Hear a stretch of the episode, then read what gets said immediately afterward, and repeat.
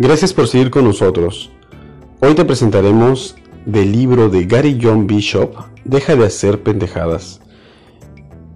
El autosabotaje, como menciona en su libro, es destrucción o obstrucción. Es cuando dejas a un lado todo el positivismo y la ilusión.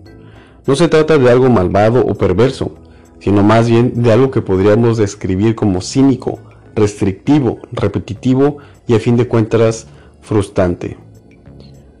Sus síntomas son cansancio, abrumado, agobiado, con falta de amor, estancado, paralizado, aburrido, arruinado, muy ansioso, demasiado analítico, inseguro, sin ganas, desconectado, en el camino equivocado, hundido, atrapado en el pasado, preocupado por el futuro, desilusionado, asustado, desenfocado, desconfiado, implacable, receloso, enfadado, frustrado o simplemente atrapado en un ciclo.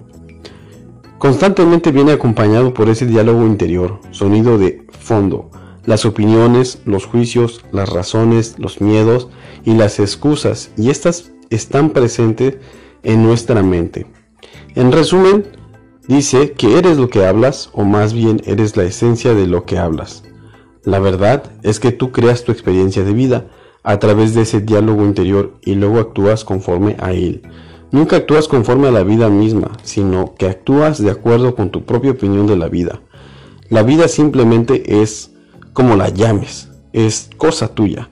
Recuerda que tendrás que asumir las consecuencias de tus actos. Si aún no has leído el libro de Deja de hacer pendejadas, te recomiendo mucho que vayas a la librería más cercana y consigas este libro. Es de, bastante ayuda personal. Este libro menciona en parte que esos sentimientos que tienes o que no tienes forman parte de tu lenguaje. Lo que dices es parte de tu vida, tal y como lo demuestran esos pequeños y normales tiboteos que son parte de tu mundo de autosabotaje.